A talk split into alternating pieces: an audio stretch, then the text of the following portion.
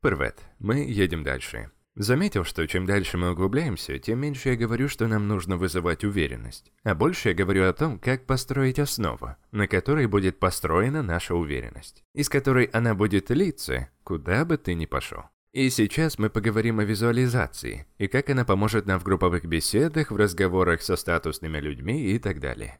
Но больше всего она будет нам цена в ситуациях, где возможным результатом является отказ. Например, отношения. Мы впадаем в ступор, когда что-то идет не по нашему сценарию.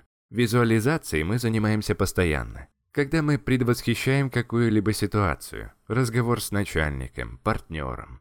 И заметь, что больше всего волнения ты чувствуешь в тех ситуациях, где ты больше всего визуализируешь худшие сценарии. И это причина, по которой наш мозг попадает в петлю беспокойства. В принципе, это неплохо, когда ты визуализируешь несколько неблагоприятных сценариев. Но когда ты настолько заморочен, что нафантазировал себе тысячу epic fail ов.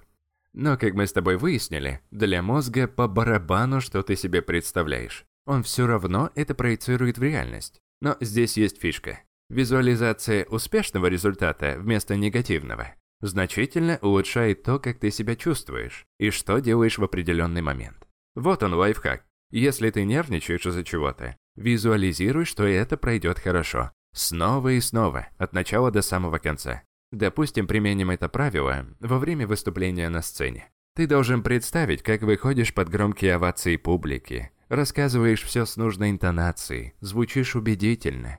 Словом, ты в ударе, как заканчиваешь выступление и так далее. И чем больше деталей ты представишь, тем лучше. Этот прием будет полезен для любой незнакомой тебе ситуации. Другой пример. Ты боец. Ты целый год готовился, хорош как никогда, накидаешь кому угодно. Но когда ты выходишь на ринг, ты обосрываешься. Видишь толпу людей, в тебя врывается приличная доза адреналина еще до того, как ты подошел к рингу. Но в чем особенность адреналина? Он активен в течение 5-10 минут зоны риска, и отсюда бойцы, которые накипишуют еще до начала боя, быстро угасают в нем.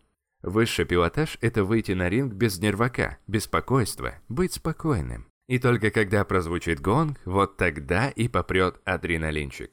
Окей, а как этот прием использовать в жизни? Все просто. Визуализируй в голове, что ты побеждаешь в этой ситуации с результатом, скажем, 12 из 10. Запомни, когда ты действуешь с искренней уверенностью, другие люди тебя замечают.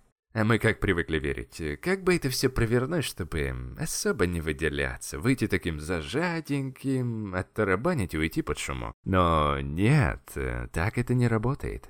Если хочешь добиться успеха на поприще харизмы, ты должен понять, что ты будешь выделяться, исключительно в положительном смысле, разумеется. И когда в дело вступает визуализация, спроси себя, как мне проявить себя наиболее полно и открыто, это очень важно для людей, которые предпочитают искренний стиль харизмы.